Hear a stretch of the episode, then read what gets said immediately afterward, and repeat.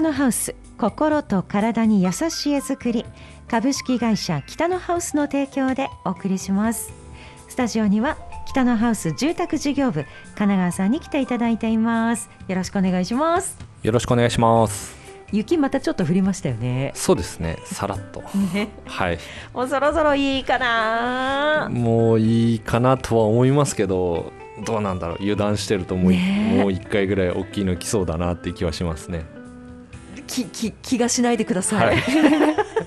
毎年なんかこんな感じで話しててやっぱり来たかみたいな、なってるような感じですよね。そう。ちょっと3月入ってから雪マークがついてるのが気になるところではあはいるんですが、まだまだ来るかなっていうねとこですね。ね。まあでもそろそろ冬もはい。終わりが近づいてきているのではい。現場としてははい。いい季節になりますねこれから。そうですね。まだうーんとちょっと外の気温が低かったりとかっていう形ではありますけど、まああの暖かくなった方があの外であのお仕事をしていただいている職人さん方にはね。まだまだいいのかな。まあ夏場でこう暑すぎるっていうのそうもねあの暑すぎてもダメなんですけど寒すぎてもっていう部分で。北海道帯広は結構寒いし暑いし。そうなんですよね。そこの差がドカンとくるので。はい。本当に現場の作業されているね、はい。皆さんありがたいですね。ありがたいです。ありがとうございます。ありがとうございます、本当に。そしてそんな現場を今超えて新しいモデルハウスが登場しそはい、ね。しそうですね。来週にしそうですね。うもう決定でいいんですか？はい一応今4号で3月の4号で進めております。いやーじゃあもうほぼ。はい。まあまあう動くことはないですけどまだうんと先ほど現場行ってきましたけど、うん、と塗り壁の仕上げをまだ今日している段階なのであの、うん。現場をの近くに、まあ、住まわれてる方もまだお家のこう全貌は見えないような。えー、で来週公開ですか？そうですね。はい、え 来週末には公開なので今本当に仕上げの仕上げ段階というか。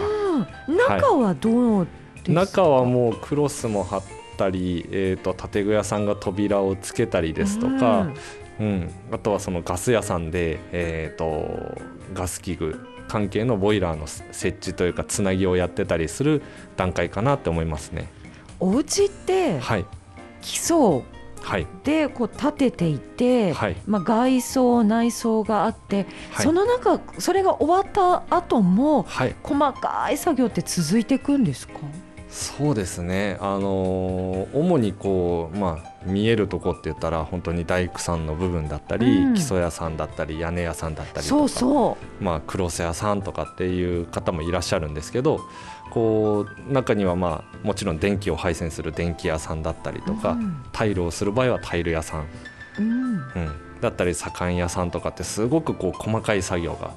いっぱいあるので、まあ、あの設備屋設備屋さんに関してもあの基礎の段階でこう配管排水経路とかを取ったりする部分で1回入って、まあ、こあう出来高によって、えーまた現場に戻って、えーできるところを進めていくとか。っていう形なのですごく細かい作業があるのでこう家建てるってなると、うん。大工さんっていうイメージなんですけどあの一つの現場に対していろんな職人さんというかあの業者さんの数でいうとあの本当に1020っていう部分でいろんな方が入られていろんな業者さんが職人さんが入ってくれて一つの家ができるっていう形なので、へえ。はい、そうかなのでこう本当にこう現場に携わる方っていうのはすごく多いんじゃないかなそうなんですね。はいそうですよね。細かい作業っていうのはできてくるごとにどんどん細かくなっていくと思いますね。うん。うん。今のお家ってはい、昔よりも電気とかはい、がそのスマート系なものを取り入れたりもできるようになってきているので、はい、もっと細かくなっていきそうですよね。そうですね。あの電気もあのなんだろうブレーカーっていう部分に関しても昔はこう家でこうブレーカーが落ちるとこう懐中電灯を持って上げに行かなきゃいけなかったのが 今あの北電さんの方であのスマートブレーカーっていうのかな。であの勝手にこう復旧するようにえー、なってたりするんでバツンって落ちたとしても、まあ、数秒後にこうカチャンって上がってえ っていうような形だったり検診とかもそういうのもこう見に行かなくても全部こうそこに w i f i かなんかが入ってるのかな？そこそこかなんか電気の線が入っててそれで全部検診に行かなくても感知できるようになってたりとか。ー、すもごい。う電気もだいぶ多分変わってると思いますね。僕入ってから15年ぐらい経ちますけど、うん、その間でもその、まあ、オール電化の時代があったりだとか、まあ、そこからいろんなこうソーラーパネルが出てきたり蓄電池が出てきたりっていう部分であの結構電気に関しても変わってはきてますね。そうですよね。はい、なんかあのブラックアウトの後、はい。一気に車から家に電気を供給するとか、がそういうシステムなんかもすっごい注目されましたよね。そうですね。あの当時はすごく注目されて今もうどんどん電気自動車、うん。あのガソリン車もどんどんなくなっていくっていうような形になってきてるので電気一つに関してもすごくなんか注目の度合いっていうのはうん。変わってくるかなと思いますね。ねすごく便利なところはい、ではありますがはい。一方で。そうですね。あの暖房関係に関してはやはりこううんと十数年前ぐらいからオール電化がずっと普及、まあ、十勝の方はすごく普及してて蓄熱暖房機だとかっていうものがこう多く取り入れられてるとは思うんですけど、やはり最近ちょっとこうお客様の声から上がるのがどうしてもあの電気料金っていう部分の懸念でご相談をいただいてあの暖房計画を見直したいんだけどどうしたらいいでしょうっていうご相談は実はあのよくかかってきますね。最近の日常会話で電気代いくらだったっていうのが結構あります。ありますよね。はい、びっくりするこんなに電気代の話これまでしてたかなと思って。確かにあのブラックアウトとかあとはその震災の東北の震災の後から、まあ、あの電気量が値上がりしてっていうところは話は何回か、まあ、僕らはよく聞いてたんですけど。でもあの普通の日常会話の中でもやはりこう建てたお家のまあ知り合いとかと喋っててもすごく電気代がっていう。でこうちらっとお話を聞くと下手したら住宅ローンより多い金額の電気代をお支払いしてる方っていうのも結構いらっしゃって、ねえ。一軒家のオール電化はもうはい2桁超えてますよ。そう確か1月か2月に北電さんのその燃料調整費っていうのが確か撤廃になってその今までこうちょっとこう抑えていただいてたやつが、まあ、青天井といいますかどこまでも伸びるようになっちゃってでまた2月か3月からあの2月からだったかなあの国の方で補助が入って、まあ、少しこう軽減はされてるんですけど、まあ、こん1月分がそう1月分を見て結構お電話いただいた方は多かったですね。えーびっくりしました。はい、もうどのお家もはい、これまでと比べると、まあ、間違いなく上がってますからね。そうですね僕今住んでるうんとアパートに関しても今蓄熱暖房機なんですけどまああのうちそこまでなんか節約を多分してなかったのかなっていうのもあったんですけどあの 2LDK でえー、と1個の蓄熱しか動いてないんですけど4万円ぐらいね来て、まあ、あのうちの場合こたつがあったりとか、え、うん、あとはその洗濯機もあの電気で動かすあの乾燥機付きドラムなので結構あのやっぱりサボってしまってあもう夜乾燥させようとかあの洗濯したらもう干すのがもう時間バタバタしててとかって結構回してたんで、うん。やっぱりこうまあ年明けから使いすぎたかなっていうのもあるんですけど4万円少しも初めて見て。ーそうですか。はい。いやうちはもっと使ってました。うちも蓄熱暖房1個ですけどね、はい、あだけど去年より1つ1部屋ちょっと増やしてるのもあるかもしれない。そうですね、うん、あのお客様の中には、うん、あのやっぱりお子さんの成長で、まあ、部屋を使うっていうことが増えてあの今まで以上にあの温める部屋が多くなったって方はやはりいらっしゃいますね。ねはい、なんかそういう生活リズムが変わったりとか、うん、使う場所が変わると電気代にも結構影響が出てますのでそうですね。それをどうするかなんですけど、はい、そういうお問い合わせあります、ね、あります。あの暖房のシステムを、えー、見直したいと言われるあの方もいらっしゃいますしどうしたらいいんだろう、うん、でまあ、あのセントラルヒーティングって、まあ、今結構多いんですけど一つのボイラーからこう配管を全部の部屋に引っ張ってって、まあ、床暖であったりパネルヒーターだったりっていうところもあれば、まあ、やはり、えーと、十数年前ってなるとオール電化蓄熱暖房機ってそれ単体で電気を取って、えー、稼働しているものがやはり多いので。うんまあ、これに関しては正直その時々の暖房方法っていうのがあるので昔はもう灯油ストーブオンリーだったのが、うん、うん、あのやはりこう灯油の高騰だとかそういうのもあったりして、えー、オール電化に流れたりするんで、まあ、時代もね。そう一概に今電気が全部が全部悪いってわけではないんですけどやっぱりその時その時で選んでるっていうのもあるので、まあ、後々こう価格帯が変わると、まあ、こういったことは起きてはくるのかなとは思うんですけど、でもどうしようっていう中で僕らとしてももともとそのセントラルヒーティングで各部屋に配管を引っ張ってる形であればそのボイラー自体を変えるだけでことは済んでしまうんですよね。はい、ただ先ほど言ったように蓄熱暖房機っていうのは特段こうボイラーを持ってるわけでもなくそう配管をしてるわけでもないのでそれをこう取り払ってしまったところで暖房器具の経路が全くなくなってしまうんで、まあ、そっか。そうなってしまうと一番こうまあそこに配管を持っていくってなるとすごく大掛かりな工事に実はなってしまって、はい、1階の部分に関しては、まあ、あのボイラーをどこかに設置して、えーと、基礎の下にこう配管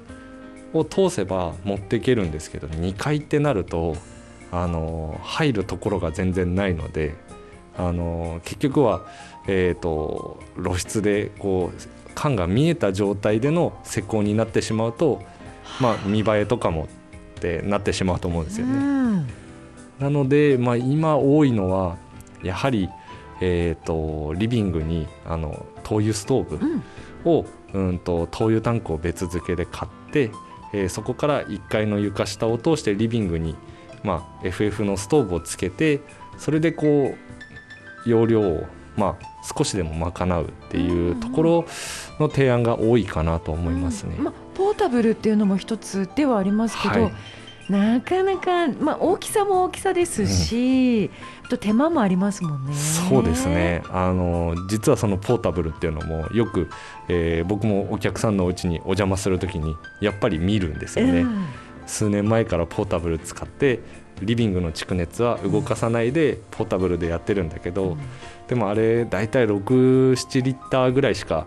灯油入らないので真冬の寒い時期とかにこう切れると外行って灯油入れてっていうのを考えるのであればあの灯油タンクをもうしっかりと設置してもうその手間いらずっていうので、うん、あの見ていくっていうのも一つですしまああとはそのつける場所によってはやはりリビングの蓄熱暖房機を1回取り外してそこにストーブっていうのが一番いいんですけど、うん、部屋のスペースがあれば例えば蓄熱暖房機そのまま残しといて FF ストーブを使っていただいて。ただこの先どうなるか全く僕も分かんないので、例えばその蓄熱暖房機を残しといて電気代がこうもし下がった時に、うんまあ、リスク回避じゃないですけど灯油が上がってしまって電気が下がったら電気の方を使えばっていうのだったり、まあ、そういったあの、まあ、あの二刀流じゃないですけど、そういった使い方っていうのも一つありなのかなとは思いますね。うん。うん。なんか悩ましいです。こればっかりはその将来どうなるかっていうのも見えないですし、うん、うんなので、まあ、車にしても昔出たそのガソリン車がこれからもうなんていうんですかねあの減少していくっていう考えは多分なかったと思うんですよね。ねそれと一緒で暖房機械に関しても僕らもご提案できるのはまあ本当にその今これが一番ベストです、まあ、これの使い方がまあ一番合ってるかなっていうところでしかご提案ができないのえ、で、うんうん10年先あの蓄熱暖房機電気代上がるからやめといた方がいいですよっていうのも 僕らも言えなかった部分でもありますね。そうですね。そこまでいけたらもういろんなの見えてきちゃうなと思うんですけど本当ですね、こればっかりはなかなか難しいところかなと思うんですけど、でもこれまで北のハウスで建てていただいたお客様のうん。そういったご相談もありながら、はい、次は新築でどうするかってことですね。そうですね。新築でいうとあの都市ガスだったりとかプロパンガス、ん。灯油オール電化っていう、まあ、いろんな選択肢があるので、まあ、あの場所によってはその都市ガスが使えない地域っていうのもありますしあのガス管が入ってなければっていうところなので。うんうんうんまあ、その中で選べる機械の中で、まあ、最善の、あのー今の、えーシミュレーションっていうのをさせていただいて、えー、とこれだとこれぐらいですかねっていうようなお話はするんですけどやはりそのシミュレーションした時から家が建つまで何ヶ月も空いてその間にその値段が上がるってこともなくはないので、今もう世界情勢も本当不安定なので。そうですね。ねえ。なのでこれだって思ってこうご提案したとしてもその間に変わるってこともあるのでそこはちょっとご了承いいただければなとは思うんですけど。ねまあ、でもそこまでちゃんと正直にお話をした上で、はい。お客様に選んでいただくっていう。そうですね。あとはまあ普段こうどんな使い方をしたいかによって、まあ、ボイラーもそうですしあのパネルヒーターであったりエアコン暖房だったり床暖だったりとかいろんな、まあ、暖房方式があるので、まあ、そこも含めて聞き取りしながら、えー、とどんな暖房器具がいいかとかボイラーがいいかっていうのはご提案させていただいてますね。うん、もうねなんかあのボイラーだって手に入りにくいとか、そうですね。い、やもうどうしちゃった？いや本当手に入りにくいっていうのもそうですし、はい。もうその電気代あの燃料価格もそうですけどその本体自体の価格う、ん、もあるので。お家全体ですもんね。そうなんですよね。なのでもう早めに決めていただいまあ早めに提案した中で早めに決めていただいて、うん。あのなるべく先にこう確保してうん。その値段が上がる前にうん確保しないとそのいざっていう時に施工ができないので、ねえ。ありましたよね。トイレなんかもなかなか手に入らない、一時期ありましたね。ねえ。トイレが全然あの入ってこないと。そう。であの市町村のあの、まあ、検査というかあの役場の検査を受けるときにはトイレがついてないといけないんですけど、うんいもう家全部完成してるのにトイレだけついてないとか。やーまさかですよね、ありましたね。ありましたね、はい、だったり照明器具だったり、まあ、あの電化の話ですれば温水器とか、うんうんうん。エコキュートとか、っていうのも、えー、と今ですら本当に2ヶ月3ヶ月待ちっていう状態もまだ続いてますし。そうですか。そう。でオール電化だとあのちょっとこう年数が前の温水器とかってなると,、えー、と部品が1個壊れても製造がしてなかったり、うん。そうなると全くあのなんだろ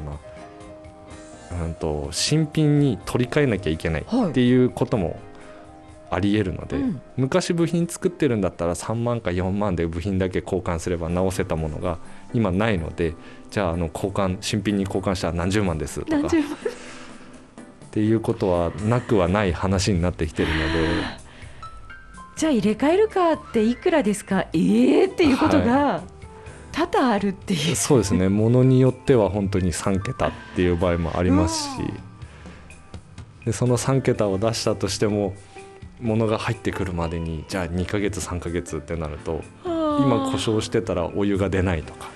もう不便極まりないですよね。そうなんですよね。なので本当にこう壊れてからというよりはこう早め早めのこうメンテナンスであったりとかその入れ替えだったりっていうのは、うん。あの必要なんですけどもうそれこそ本当にさっき言ってた予言者じゃないと、うん。ここで壊れるってタイミングわかんないので。本当ですよ。またタイミング悪いですよね。そうなんですよね。絶対あの機械たちは意思を持ってると僕も何回か言ってますけど、ね。困らせるために、困らせるために休み前に メーカーさんが動かなくなるタイミングを見計らって こうちょっとダメだって言われるので。ね、最後の最後にちょっとやってやろうみたいなね。そうなんですよね。もうちょっと優しくこう機械側も来てほしいなと思うんですけどね。本当ですよ。はあこれからお家を考えている方、とはいえお家建てる方ももちろはい。んこれから先いらっしゃるわけで、はい。い、ろんなご相談いただいてはい最善策を。そうですね。今できる最善策をご提案させていただければなと思いますね、ねもう金川さんの話をこれまでずっと聞いてこられた方、もう正直な方だっていうのが丸見えだと思います、そうですね。はい。包み隠さずはい。裏表ないですよね。いやーわかんないですよ。裏あるかもしれないです知らないだけかしら。本当これまではい。もう何年もお会いしてきましたが、そうですね裏表は本当裏は一回も見てないであす本当ですか？はい。うまく隠せてるかもしれないです。そうなのかな、は ぜひね長いお付き合いの方はもうご存知だと思いますので、ご相談くださいね、であのモデルハウスがいよいよ来週ですね。はい。3日4日。はい。で公開となりますのでご予約を今のうちにお願いします。はい予約制ですよね。予約制です、ね。であのま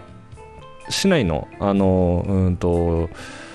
モデルハウスになるんですけどもあの実はあのここの建物あの実際にオーナーさんもが実はいらっしゃる建物なので、えー、と住所とかに関しては今現状では載せさせていただいてないのであのご予約をいただいた方にあのお伝えさせていただくような形なんですけど、はい。じゃあ、はい、ちょっと気軽にオープンでっていうわけにはいかないんですねね。これから、はい。な2ヶ月くらいはえー、見学とができそうですねそうですか今のところちょっとロングランではさせていただけるかなとは思うんですけど。わかんないですもんね、は今のうちにご予約をお願いいたします。今でしたら北のハウスのホームページからはい。お問い合わせフォームからのご予約が可能です、はい。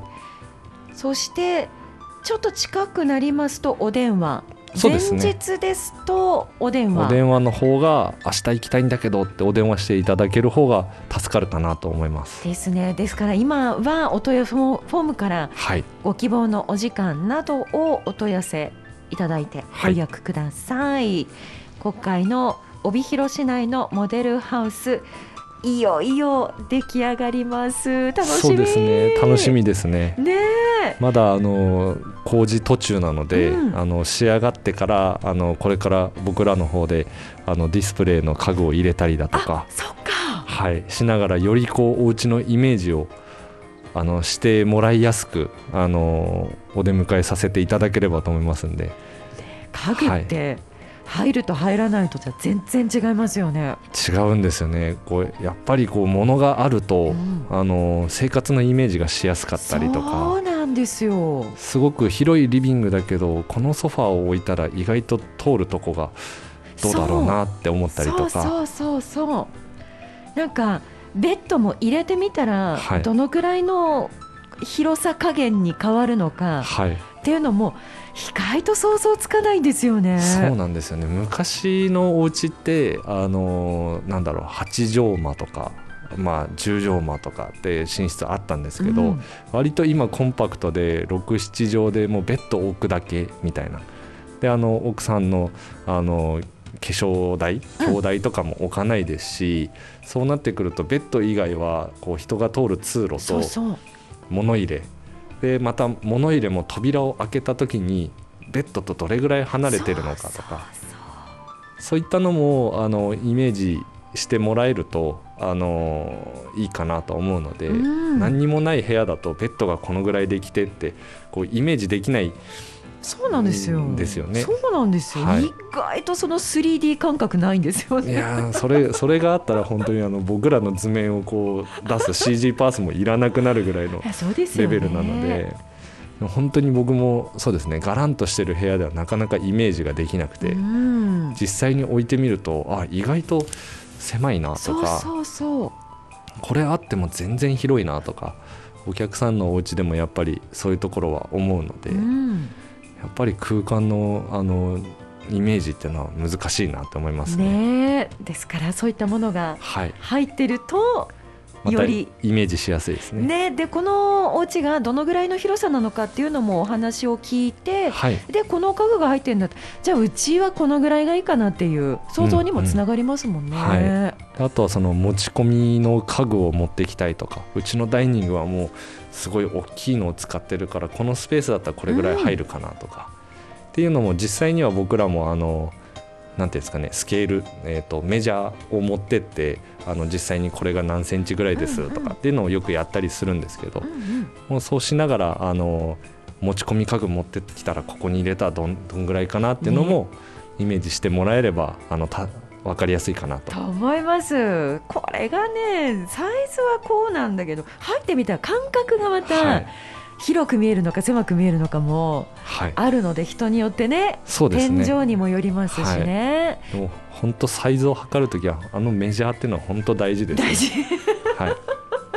僕よくあのこの会社入る前とかその引っ越しする時とかは本当にあの自分のこう手でこの感覚でこう手広げて測ってあの家具屋さんであこれぐらいか。あ多分大丈夫だなって。で家に行ってもその感覚になって絶対出せないので、ね、はい、絶対そうと思ってるんだけどなんかちょっと違う。持ってきたらあれ全然広いなとか、やっぱりちゃんとしたはメジャーで。はい、しっかり測んないとダメかなと思いますんで、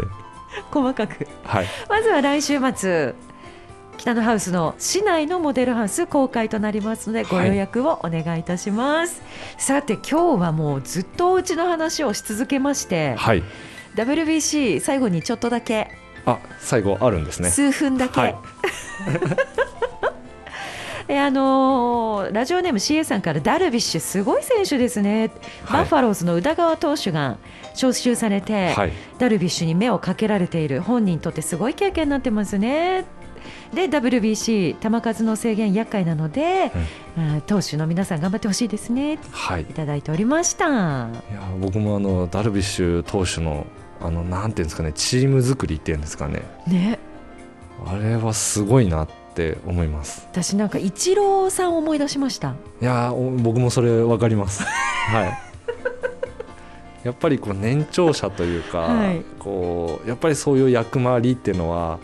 あのチームの輪を短期で作る上では必要なのかなって思いますしなんかこうなんだろうなあのダルビッシュ投手ってこう昔はこうストイックに自分の世界観でっていうイメージだったのが本当にそう。それがこうすごくこうチームに馴染むというかこう自分でチームを作っていくような感覚っていうんですかね。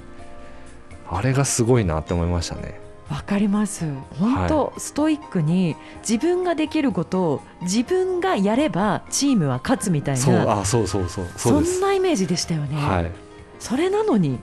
今もう自分じゃないですもんね。そうですね。こうなんか食事会を開いてみたりとかすごい若手の選手にこう自分から声をかけてったりとかっていう部分がなんかこうやっぱりその年を取るにつれてとかあとはそのチームでのポジションっていう部分でうん。やっぱりこう接し方とかそういうのも変わるんだなっていうのはすごく感じましたね。ねえ、これは社会でもそうですね。会社でも。そうですね。その自分がこう新人だった時、うん。でこう頑張んなきゃいけないっていう時から含めて、うん。あのこう年が取るにつれてとかあとは経験重ねるごとにこう後輩が